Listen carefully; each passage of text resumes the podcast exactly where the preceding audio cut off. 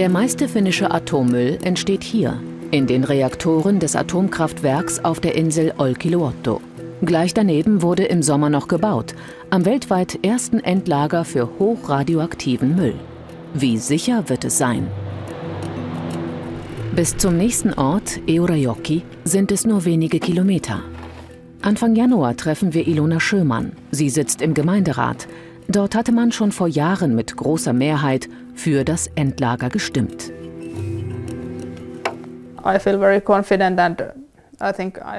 Ich bin sehr zuversichtlich und sehr froh, dass endlich etwas passieren wird, weil wir so lange auf die Entscheidung gewartet haben, wo der Müll deponiert werden soll. Für mich fühlt es sich sicherer an, wenn der Atommüll dort unten liegt und nicht oberirdisch in Zwischenlagern. Auf dem Weg zur neuen Bücherei erzählt Ilona Schömann, dass sich Eurajoki sogar für das Endlager beworben hat. Dass die Atomkraftfirma hohe Gewerbesteuern zahlt, helfe ihnen. Wegen der Steuern, die sie zahlen, können wir Gebäude wie dieses, unsere neue Bibliothek bauen und unsere Schulen in einem sehr guten Zustand halten.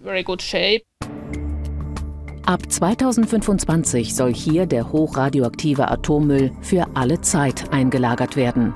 Das sind die sehr heißen und stark strahlenden alten Brennelemente aus den Atomkraftwerken. Eine fünf Kilometer lange Straße führt durchs Granitgestein in die Tiefe – 420 Meter unter der Oberfläche sollen bald die Endlagerbehälter in Bohrlöchern versenkt werden. Das Konzept sieht mehrere Schutzbarrieren vor. Es stammt aus Schweden und wird hier erstmals umgesetzt.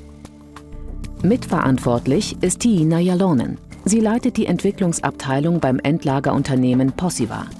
In Finnland sorgen die Atomunternehmen selbst für die Endlagerung. In gewisser Weise ist es faszinierend, dass wir zum ersten Mal Dinge tun und die Ersten sind. Also es hat einen faszinierenden Teil. Aber andererseits ist es eine Herausforderung, dass wir für alle Fragen eine Lösung finden. Und meist gibt es keine Referenzen. Es gibt niemanden, den man fragen kann. Mindestens 100.000 Jahre muss der Atommüll sicher eingeschlossen sein. Besonders wichtig, radioaktive Stoffe, die man auch Radionuklide nennt, dürfen aus den Endlagerbohrlöchern nicht ins Grundwasser gelangen. Was in so einem Fall passieren würde, untersucht auch ein Forscherteam am Karlsruher Institut für Technologie. In strahlengeschützten sogenannten heißen Zellen machen sie Experimente an hochradioaktivem Kernbrennstoff. Bei Kontakt von Wasser mit Kernbrennstoff können Radioglide aus dem Kernbrennstoff herausgelöst werden und ins Grundwasser gelangen und über lange Zeiten dann auch ins Trinkwasser. Das finnische Endlager ist in Granitgestein gebaut. In Granit können sich Risse, Klüfte und Spalten bilden. An vielen Stellen kann Grundwasser durchs Gestein wandern. In Finnland nimmt man das in Kauf. Es gibt dort nur Granitgestein. In Deutschland hingegen gibt es noch anderes Gestein, das für ein künftiges Endlager in Frage kommt. Tongestein in Norddeutschland oder Steinsalz in der Mitte oder auch kristallines Gestein wie Granit im Süden. Auch bei Steinsalz muss darauf geachtet werden, dass kein Grundwasser in das Endlager eindringt. Es könnte sonst das Salz auflösen. Dafür leitet Salz die Wärme des Atommülls gut ab.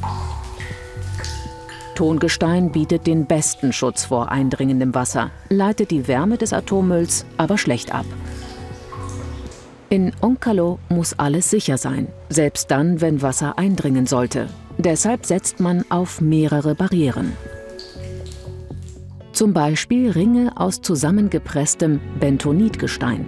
Das vulkanische Mineralgestein Bentonit soll die Kupferbehälter in den Endlagerbohrlöchern wie eine zusätzliche Hülle gegen Wasser schützen. Und es kann gefährliche Radionuklide zurückhalten. Auch die Tunnel werden mit Bentonit verfüllt. Bei Kontakt mit Wasser quillt es auf und dichtet sie ab.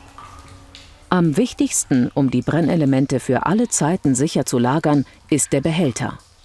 Das Innere ist aus Gusseisen, das Äußere aus 5 cm dickem Kupfer. Das Konzept dafür kommt aus Schweden, aber dort wurde das Endlagerprojekt vorerst gestoppt. Es gibt einen Expertenstreit darüber, wie schnell rostet Kupfer durch unter den Bedingungen Endlager. Neue Untersuchungen deuten an, dass es bereits nach 10.000 oder 50.000 Jahren schon ein, zwei bis 15 Meter durchgerostet ist. Doch die Sicherheit, dass das Kupfer nicht zerstört wird, muss im finnischen Endlager für 100.000 Jahre gewährleistet sein. Erst dann ist die Strahlung genügend stark abgeklungen. In unserem Entsorgungskonzept haben wir 50 mm dickes Kupfer vorgesehen, das unter unseren Lagerbedingungen schätzungsweise mehrere hunderttausend Jahre hält. Uh, Und es wurde angenommen, dass es nur wenige Millimeter korrodieren würde. Wir haben 50 Millimeter, also gibt es einen hohen Sicherheitsfaktor.